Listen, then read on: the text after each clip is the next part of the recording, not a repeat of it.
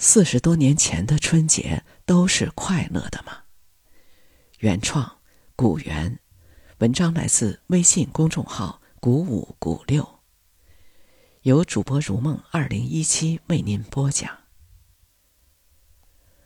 在群里和朋友们聊天我说：“我这个七零后，对于春节过年，不管当年有多苦，但留下的大多是美好的回忆。”有一位六零后的群友就站出来说：“我有过不好的体验，因为我家是农村的，我家人多，但劳动力少。记忆中有那么不少年过年都是流着泪过的，痛苦感特别深。在这个越来越轻松过年的时候，也许我们回忆一下这段日子，这一群人可能有点意义。”打土豪分田地。有些人把建国后至改开的历史，往往简单的理解为打土豪分田地。其实这种理解非常不准确。在经济学上，可以把打土豪分田地理解为重税，也就是将富有的人的财产以税收的方式转移给另一部分人。其实这一举动当时在全球是一个很普遍的现象。比如，美国二战时曾收到最高百分之九十的个人收入税率，也曾实行过高达百分之七十的遗产税。比如，洛克菲勒的遗产就被美国政府征收过百分之七十的遗产税。那这是不是打土豪分田地呢？当然是。在日本、韩国以及台湾地区，均采取过各种方式进行过土地改革，方法也是类似的方法，只不过手段更加温和一点。一九四六到一九五零年，日本政府采取强硬措施，购买地主的土地，转卖给无地、少地的农户，并规定国家可以进行土地买卖。一九四九年六月。李承晚当局又制定土地改革法，由政府赎买地主土地，然后有偿出售给佃农，形成平均占地一公顷的家庭小农场为主的韩国土地所有制格局。除了日韩，亚洲还有不少地方也实施了土地改革。马来西亚一九五七年制定土地发展计划。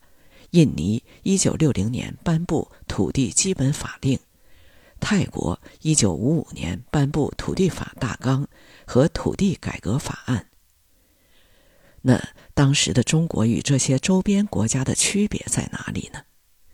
区别在于，中国在实施完土地改革后，又紧接着实施了粮食生产的计划经济模式，也就是全面公有制。土地并没有真正归属于农民，而是由集体统一管理、统一生产。这就是众所周知的人民公社模式。人民公社的规模从小到大，小的公社还是村级的规模，大的公社则是乡镇的规模了，甚至高达近三十万人。人民公社实际上是一种高福利社会模式。各地还普遍实行伙食和部分集体福利供给制，大办食堂、幼儿园、托儿所、幸福院等公共事业。有的公社对社员实行七包，即包吃、包住、包穿、包生养、包上学、包婚丧、包看病，甚至有的公社按照按需分配的原则实行供给制。在人民公社导致了大规模的灾难后。虽然人民公社这个概念依然存在，但将计划单元从大的公社改变成了更小的单元，也就是生产队模式。以生产队为单元进行计划生产和经济核算，是在大跃进后一直到八十年代初期的主要生产模式。那这时民众的生活虽然还是不好。但比起大跃进时，已经有很大的改善了。这一段历史从经济学上可以得出两个结论：第一，管制的灾难大于税收的灾难。计划经济是一种管制，它主要是限制人们不让干这个，不让干那个。这比收重税的灾难是要更大的，因为在重税下，人们依然有创造的动力，但边际上会小于低税。而管制是限制你创造财富的行动，让你失去经济计算能力，你都不知道如何行动才能改善自身。同样，审批制不允许民营企业进入很多领域，不允许人们赚钱和交易，比收重税的后果是要更严重一些的。第二，锅越大越麻烦，锅越小。造成的灾难就会小一点儿。道理很简单，如果今天全世界是一个政府搞全世界的大锅饭，意味着美国人、欧洲人，甚至包括中国人的钱都得平均给非洲人，那全球都将进入赤贫状态。那锅越小，边际上带来的影响就会更小一点。同样。北欧不少国家是高福利国家，还能坚持挺长时间，也因为那个锅并不大。一来没有把吃饭这些玩意儿包进来，二来很多国家不过是几百万人口而已，就是中国一个二三线城市的人口规模。而要搞七包甚至十一包的几万人口，甚至几十万人口的人民公社的问题。肯定比几百人的生产队的问题要大得多。生产队下的计划经济模式，在大跃进之后的人民公社是一级政府，也就是现在的乡。公社下设大队，也就是现在的村。大队设生产队，它是人民公社中最基本的核算单位，实行独立核算，自负盈亏。直接组织生产、组织收益的分配，社员以生产队为劳动单位进行劳动并取得报酬。这就是以队为基础、三级所有的人民公社管理体制。老百姓都是公社的社员，受农业生产集体化管理，统一生产、统一分配，多劳多得，缺吃少花，暂借。每年的年终决算分配，就是那时候的人最期待的事情。到了年底，生产队里就会组织人员开始办决算。办决算的人员一般都是生产队的队长、会计、出纳、保管、技工员、群众代表等参加。那生产队是怎么计算的呢？那就是计算工分。一般来说，成年男人一天算十公分。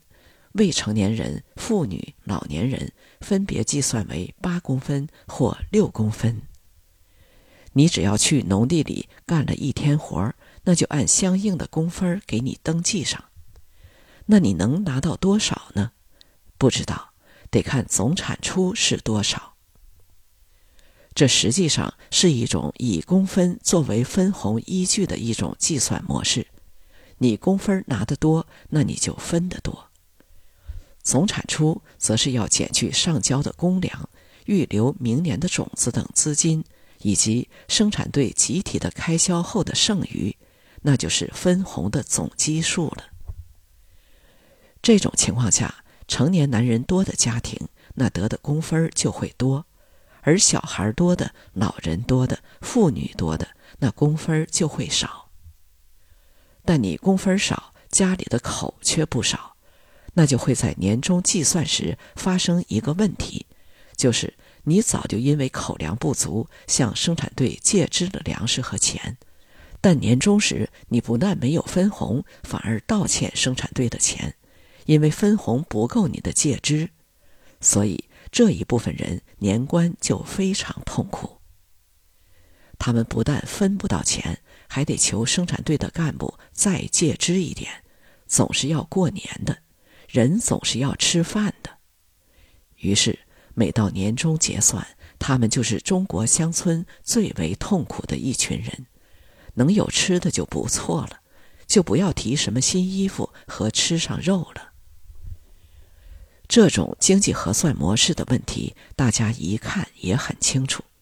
工分嘛，我只要去了，就算拿到工分我努不努力干活，这与工分基本上没有关系。